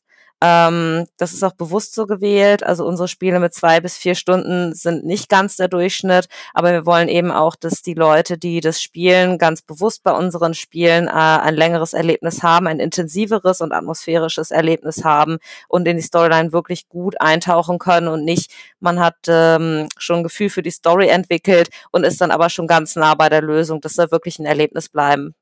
Mhm. Ist der Durchschnitt länger oder oder der Durchschnitt kürzer? ist meistens etwas kürzer. Etwas kürzer, okay. Cool. Das war, wenn äh, ich da vielleicht was, was ergänzen ja. darf, so tatsächlich so, als wir mit den ersten Spielen angefangen hatten, ähm, da gab es also noch deutlich weniger Fallakten als, als heute, aber es ist auch ein bisschen entstanden aus der Motivation heraus, dass wir halt gerne mal irgendwie ein Spiel über vier Stunden haben wollten. Das konnten wir natürlich mhm. dann nicht selber spielen, weil wir es dann, dann gemacht haben. Aber äh, wir hören oft als Feedback, dass ähm, das ist auch, wir haben ja auch Schwierigkeitsgrade bei uns. Wir nennen es nicht Schwierigkeitsgrad, sondern Konzentrationslevel. Ähm, ich spiele so ein bisschen umgedreht. Ähm, und ähm, die sind bei uns eher irgendwo bei mittel bis hoch angesiedelt. Die meisten Spiele haben ein hohes Konzentrationslevel. Unser jüngster Fall hat ein mittleres Konzentrationslevel niedrig haben wir gar nicht ne, und im Moment auch nicht geplant. Und immer da ähm, gibt es vielleicht andere Spiele, sind etwas leichter, was nicht heißt, dass unsere Spiele nicht anfängertauglich sind, aber wir gucken schon, ähm, ja, dass die ähm, ja einen gewissen Anspruch vom, vom, vom Denken und von der Komplexität her haben. Mhm. Sehr also das heißt, Konzentrationslevel ist tatsächlich so zu verstehen, ich muss einfach diese vier Stunden auch intensiv bei der Sache bleiben, ja. Ähm, da finde ich eine spannende Einordnung von, äh, von so einem Fall. Ähm, äh, so, jetzt habe ich, da, da, du hattest, was hattest du gefragt, Patrick? Hattest du Äh, noch eine Folgefrage? Ich hatte noch äh, keine Folgefrage darauf, einfach eine, die tatsächlich für den vom Anfang dazugekommen ist. Weil du hattest gesagt, Heika, dass ihr angefangen habt, äh, ihr wolltet Escape Rooms machen. Kommt das noch oder ist das komplett weg? Also es ist nicht komplett weg, weil es nach wie vor ein sehr leidenschaftliches äh, Thema von uns ist. Kleine Anekdote, bevor wir in Dortmund anfangen, unseren Spielstand zu bauen, gehen wir als Team tatsächlich einen Escape-Raum spielen äh, in der Nähe. Äh, also das ist immer präsent bei uns und äh, ähm, auch wenn ähm, da noch kein konkretes Datum genannt werden kann, das wird früher oder später kommen. Also sie haben es nicht gestrichen. Sehr gut. Sehr cool. Mm, Gut, äh, dann, dann so eine Frage, wenn ich jetzt äh, hauptsächlich Unlock und Exit äh, gespielt habe, ähm, was, wie, wie wäre jetzt mein Weg zu einem von euren Titeln? Also mit welchem sollte ich dann bei Magnificum anfangen und welchen schnappe ich mir bei Parameter B als erstes? Und habt ihr irgendwelche Tipps, wie ich damit dann am besten stark äh, starte? Weil ich habe das jetzt schon so verstanden, die unterscheiden sich ja schon deutlich, ne? Die Konzepte von denen. Äh, Lisa, magst du anfangen? Mit Ja. was, welchen, Ja. was, was nehme ich als erstes und wie, wie bereite ich mich da optimal darauf vor? Also dann bist du ja kein Anfänger mehr in der Rätselwelt. Dann würde ich dir auf jeden Fall Schwierigkeit 3 bei mir empfehlen. Das wäre dann der Mörder ist immer der Gärtner oder Sport ist Mord. Also die beiden Titel würde ich dir empfehlen. Das sind so die, ja, sag ich mal, die Themen, da kennt sich jeder mit aus, ne? Gärtner, da kannst du dir was drunter vorstellen oder Fitnessstudio, ne? Also Mhm. da weiß jeder direkt Bescheid. Ähm, da musst du jetzt nicht unbedingt noch irgendwie was lernen in meinen Spielen. Ne? Also bei meinen schwierigeren Titeln, da kommt später auch wirklich, da kannst du was dazu lernen. Ähm, Ja. Und Also wie wähle ich dann die Gruppe aus am besten? Also wo, worauf soll ich achten, wenn ich dann äh, meine Spielgruppe zusammenstelle für den Abend? Ja, also bei den Spielen ist schon wichtig, dass sich jeder darauf einlässt, dass er irgendwie eine Rolle spielt, also dass er irgendwie eine andere Rolle schlüpft und für einen Abend mal jemand anderes ist. Ähm, da sollten die Leute auf jeden Fall Lust zu haben. Ne? Es muss jetzt nicht, muss jetzt nicht unbedingt Schauspielern können, aber du solltest dich darauf einlassen. Ne? Also jemand, der jetzt da gar keine Lust hat, irgendwie jemand anders zu sein, der ist dann da fehl am Platz. Ich würde das jetzt auch nicht unbedingt mit meinem Chef spielen, aber ähm, vielleicht auch, ja, je nachdem, was für eine Firma ich arbeite, aber ähm, ja, es kommt natürlich auch, das möchte ich auch noch sagen, was auch noch wichtig ist, ähm, also wenn man das jetzt als Familie spielt, dann sollte man vorher vielleicht mal abtasten, ob es irgendwie Affären unter den äh, verschiedenen ähm, Charakteren geht. Ne? Das könnte dann vielleicht heikel werden. Aber da kann ich dir trotzdem hier, äh, der Mörder ist mal der Gärtner empfehlen, wenn du das mit deiner Familie spielen willst. Da gibt's also nicht irgendwie, ja, das dann, ja, gibt's, könnte es zu unangenehmen Momenten kommen. Okay. Ähm, genau, und die wählst du dann aus, Leute, die da irgendwie Lust am Rätseln haben und aber auch Lust, irgendwie in eine Rolle zu schlüpfen. So würde ich das machen. Prima. Und ähm, Jenny, bei euch, was, äh, was nehme ich da am besten ein äh, als äh, Start? Ich würde auf jeden Fall das Dinner empfehlen von uns. Ähm, wie Heika schon sagte, wir haben ja keine Spiele mit ganz leichtem Konzentrationslevel, sondern ähm, mittel bis hoch. Ähm, bei dem Dinner sind wir eher bei Mittel angesiedelt und die Spielzeit ist etwas kürzer gehalten. Ähm, das heißt, wenn man kompletter Einsteiger ist und vielleicht auch noch nicht so ganz richtig weiß, ist es was für mich oder nicht, würde ich immer das Dinner als erstes empfehlen, weil da kann man sich gut rantasten und sagen, ähm, daran habe ich Spaß, davon möchte ich mehr spielen oder okay, war ein nettes Erlebnis, aber ist nicht ganz so meins. Äh, sollte ich dann die Gruppe so ein bisschen auch drauf einstimmen, ähm, wie, äh, also ich glaube nicht ganz so krass wie bei, bei Lisa, ne, das, äh, aber gibt's was, wo ich dann sagen sollte, hier, das erwartet euch in etwa? Also ich finde immer wichtig, dass man auf jeden Fall sagt, ähm, es wird ein paar Stunden dauern. Äh, das ist keine Sache, die in einer halben Stunde gegessen ist. Ähm, dass man der Gruppe ein bisschen Bock drauf hat und ein bisschen Konzentration auch braucht. Ähm, es kann natürlich gerne auch mal eine Pause gemacht werden, mittendrin was gegessen werden. Da gab es auch schon Gruppen, die haben gesagt, Mensch, mittendrin einmal ein Break, äh, wir müssen mal durchatmen, wir essen in Ruhe was zusammen, ähm, witzeln schon ein bisschen drüber, rätseln vielleicht noch ein bisschen am Tisch weiter und setzen uns dann wieder an die Unterlagen. Ähm, aber es sollte auf jeden Fall ein bisschen Zeit mitgebracht werden. Große Einstimmung, finde ich, braucht man nicht. Also man muss sich auf keine Rolle irgendwie groß einlassen, vorbereiten. Ähm, also das fällt bei uns weg. Okay, gibt's äh, gibt's für euch irgendwelche Fälle, wo ihr sagt, ja, da muss man so eine Triggerwarnung vorsetzen, weil irgendwelche Themen behandelt werden, die, die einfach zu krass sind? Äh? Nein. Also wir haben uns ganz bewusst dagegen entschieden, wirklich krasse Themen auf den Tisch zu bringen. Wir wollen es eben ähm, nicht, dass der Fokus auf, ich sag mal zum Beispiel, möglichst viel Gewalt liegt oder irgendwelche sexuellen Inhalte. Also da haben wir uns ähm, ganz bewusst gegen entschieden, sodass wirklich der Augenmerk auf der Storyline liegen bleibt und es für eigentlich alle Spieler spielbar bleibt. Ähm, wir haben das Alter so ab 14 ähm, eingeschätzt, allerdings weniger wegen des Inhalts, sondern mehr wegen des Konzentrationslevels, da jüngere Kinder ja häufig dazu neigen, dann eher doch aus Langeweile äh, aufzustehen und zu gehen, zu sagen, oh nee, ähm, habe ich gar keinen Bock mehr drauf, aber nicht wegen des Inhalts, weil wir da irgendwas super Brisantes drin haben. Okay. Bei Lisa, bei dir ist das, habe ich jetzt auch so ähnlich verstanden. Ne? gibt es eigentlich auch, also bis auf eine Affäre, aber das ist, finde ich jetzt ist keine Triggerwarnung wert. Aber ich habe meine Spiele bewusst ab 16 gemacht, ja. weil es halt schon irgendwie um Mord geht. Also in einem Spiel wird jemand erschlagen und äh, also ich würde jetzt, die Spiele sind nicht brutal oder sexlastig oder so. Das würde ich jetzt auch nicht sagen, aber ich finde schon, also weiß ich nicht unbedingt, ob man das mit 14 alle Spiele spielen muss. Und gerade auch das, das letzte in der Psychiatrie, das, das sind schon, also schon schwierige Themen. Ne? Okay, also, verstehe. Ja. Verstehe. Also Gut, ich würde das jetzt, also meine Spiele sind nicht ab 14, ich habe die bewusst ab 16 gemacht. Ja. Okay, alles klar. Gut, aber das ist ja immer noch nicht äh, irgendwie eine Triggerwarnung so in dem Sinne, sondern einfach, okay, das ist halt einfach so ein erwachseneres Thema. Ähm, wenn ich das jetzt richtig, und klar, Psychiatrie ja. ist auch nochmal ein bisschen an, äh, anspruchsvoller, so thematisch allein. Ähm, aber gut, würde ich ja alles spielen, schließe ich daraus. Bei einigen Sachen bin ich nämlich sehr empfindlich. ähm, nee, aber das ist äh, äh, ja cool. Ähm, dann glaube ich, äh, also ich weiß auf jeden Fall jetzt, wie ich damit zu starten habe. Patrick, weißt du, wie du startest mit den Spielen? Ich, ich weiß, wie ich starte, ich glaube. Das kriege ich. Sehr gut. Das kriege ich hin. So, hast du noch Fragen, Patrick? Äh, meine Liste ist tatsächlich jetzt abgearbeitet. Okay, dann ist es ganz wichtig, habt ihr noch Sachen, die wir vergessen haben, euch zu fragen? Lisa, magst du starten? Haben wir noch irgendwas nicht gesagt, äh, gefragt? Möchtest du noch irgendwas loswerden, was wir, äh, was dir auf der Seele brennt, was noch gesagt werden muss in diesem Kontext? Ähm, was haben wir noch nicht gefragt? Ähm, was ich immer gefragt werde, ist, ähm, was ich vorher gemacht habe. das habt ihr nicht gefragt, aber das kann ich euch ja einfach erzählen. Also ich bin Mathematikerin und habe Mathematik studiert und äh, finde, das ist auch echt passend für den Beruf, weil man dann so logisch an die Dinge herangeht ne? und irgendwie äh, strukturiert und äh, analytisch. So. Okay. Äh, ja, Heika, Jenny, haben wir was bei euch vergessen, was ihr noch unbedingt sagen wollt? Äh, vielleicht erwähnenswert ist, dass wir ähm, uns ganz riesig auf die Messesaison freuen, die demnächst äh, startet. Also ich sogar schon diese Woche äh, wir sind in, in, in Dortmund, das ist immer eine gute Chance, äh, so der Auftakt äh, der Messesaison, ähm, unsere Spiele mal, ähm, ja, ich sag mal, direkt auch zu sehen, äh, nicht nur online, sondern auch mal die Autoren dahinter kennenzulernen. Äh, sind da selber immer sehr kontaktfreudig und kriegt dann auch Feedback von den Leuten. Das ist immer eine gute Chance, ähm, da äh, in, den, in den Austausch zu kommen.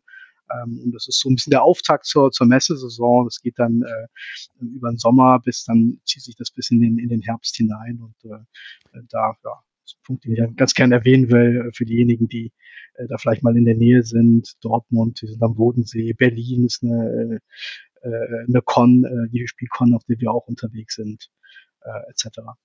Also wenn, wenn ihr die Liste der, der Termine habt, äh, dann stellen wir die gerne in die Show Notes äh, für alle, die, die euch mal persönlich treffen wollen und nicht bis Essen warten können. Da kommen ja die meisten immer alle zusammen, aber äh, gerade diese Lokalen wie jetzt in Dortmund, ähm, ja, finde ich immer nochmal eine, äh, ist immer eine ganz schöne Gelegenheit, äh, so einen Verlag äh, so ein bisschen privater kennenzulernen, weil es einfach nicht ganz so voll ist. Wie sieht das bei dir aus, Lisa? Bist du auch äh, äh, messetechnisch jetzt viel unterwegs?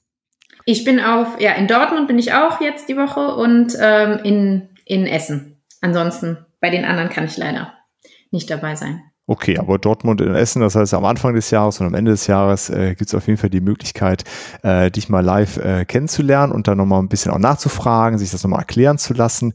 Ähm, ja, ähm, das heißt, da hat man auch, kriegt man auf jeden Fall nochmal einen ganz anderen Einblick in die, in die Spiele. Und die Folge kommt ja auf jeden Fall vor Dortmund raus. Das heißt, wenn ihr jetzt äh, überlegt habt, ihr fahrt doch noch nicht nach Dortmund, jetzt habt ihr zwei Gründe mehr nach Dortmund zu fahren, hoffentlich. Äh, genau, ähm, um dann mit denen äh, nochmal darüber zu quatschen. Ähm, tja, wenn es das dann alles war, Patrick, sieht man dich in Dortmund? Äh, ich bin der dritte Grund, warum es sich lohnt, nach Dortmund zu fahren, genau. Siehst du, du rennst da auch irgendwo rum. Ja. Dann äh, sehr schön. Ja, wenn wir sonst keine Fragen mehr haben, also ich fand es super spannend, dass, äh, dass man Oh ja. also auch wie, wie sowas entsteht, ähm, weil das schon, hatte ich jetzt das deutliche Gefühl, nochmal ganz anders ist als, äh, als bei anderen Spielkonzepten.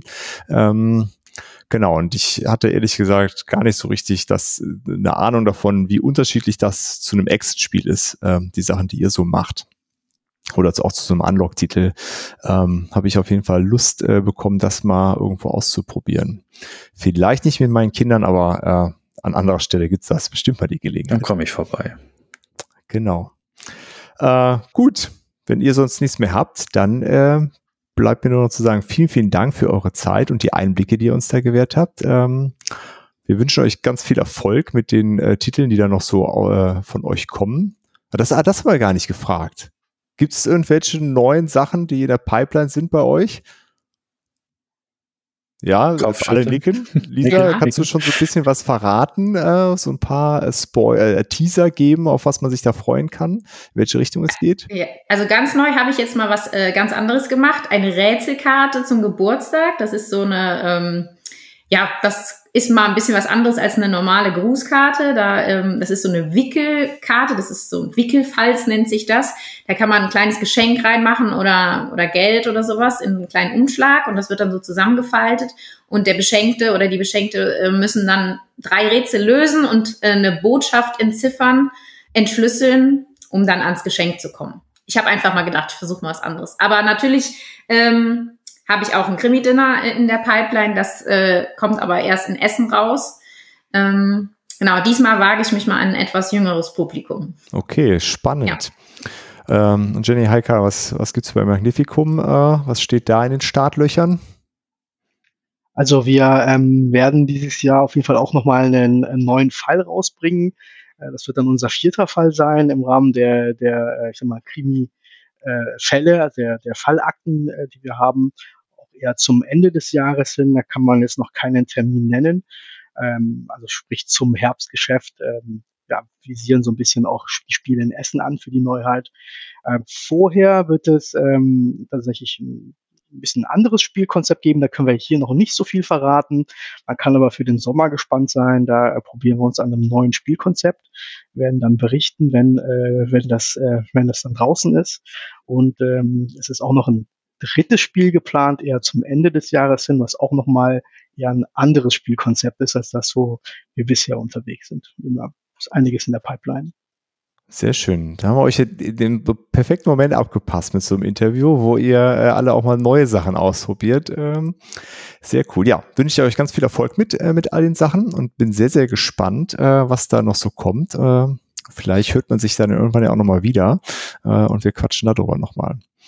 Ähm, genau, und dann hoffe ich, dass wir uns äh, vielleicht auf der einen oder anderen Messe dann auch mal persönlich treffen. Da komme ich immer vorbei, sag mal Hallo. Ähm, genau. Und ansonsten vielen Dank für heute und bis bald. Ciao, ciao. Ciao. Tschüss, Tschüss. danke. Das war es auch schon wieder bei The Board Game Theory. Danke fürs Einschalten und wenn ihr mögt, hören wir uns nächste Woche schon wieder. Für Fragen, Wünsche oder Anregungen besucht gerne unseren Discord, schreibt uns auf Instagram oder per Mail an info at theboardgametheory.de oder schickt eine Postkarte. Wir würden uns außerdem darüber freuen, wenn ihr uns bei Spotify, Apple oder wo ihr uns sonst so hört, ein Abo und eine Bewertung dalasst. Vielen Dank und bis bald.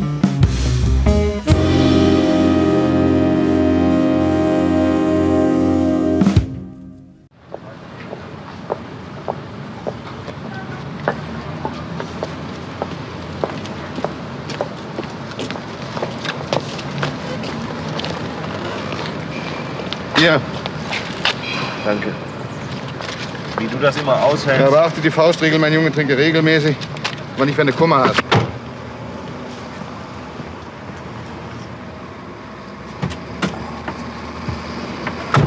Hast du eine Ahnung, wo wir hinfahren?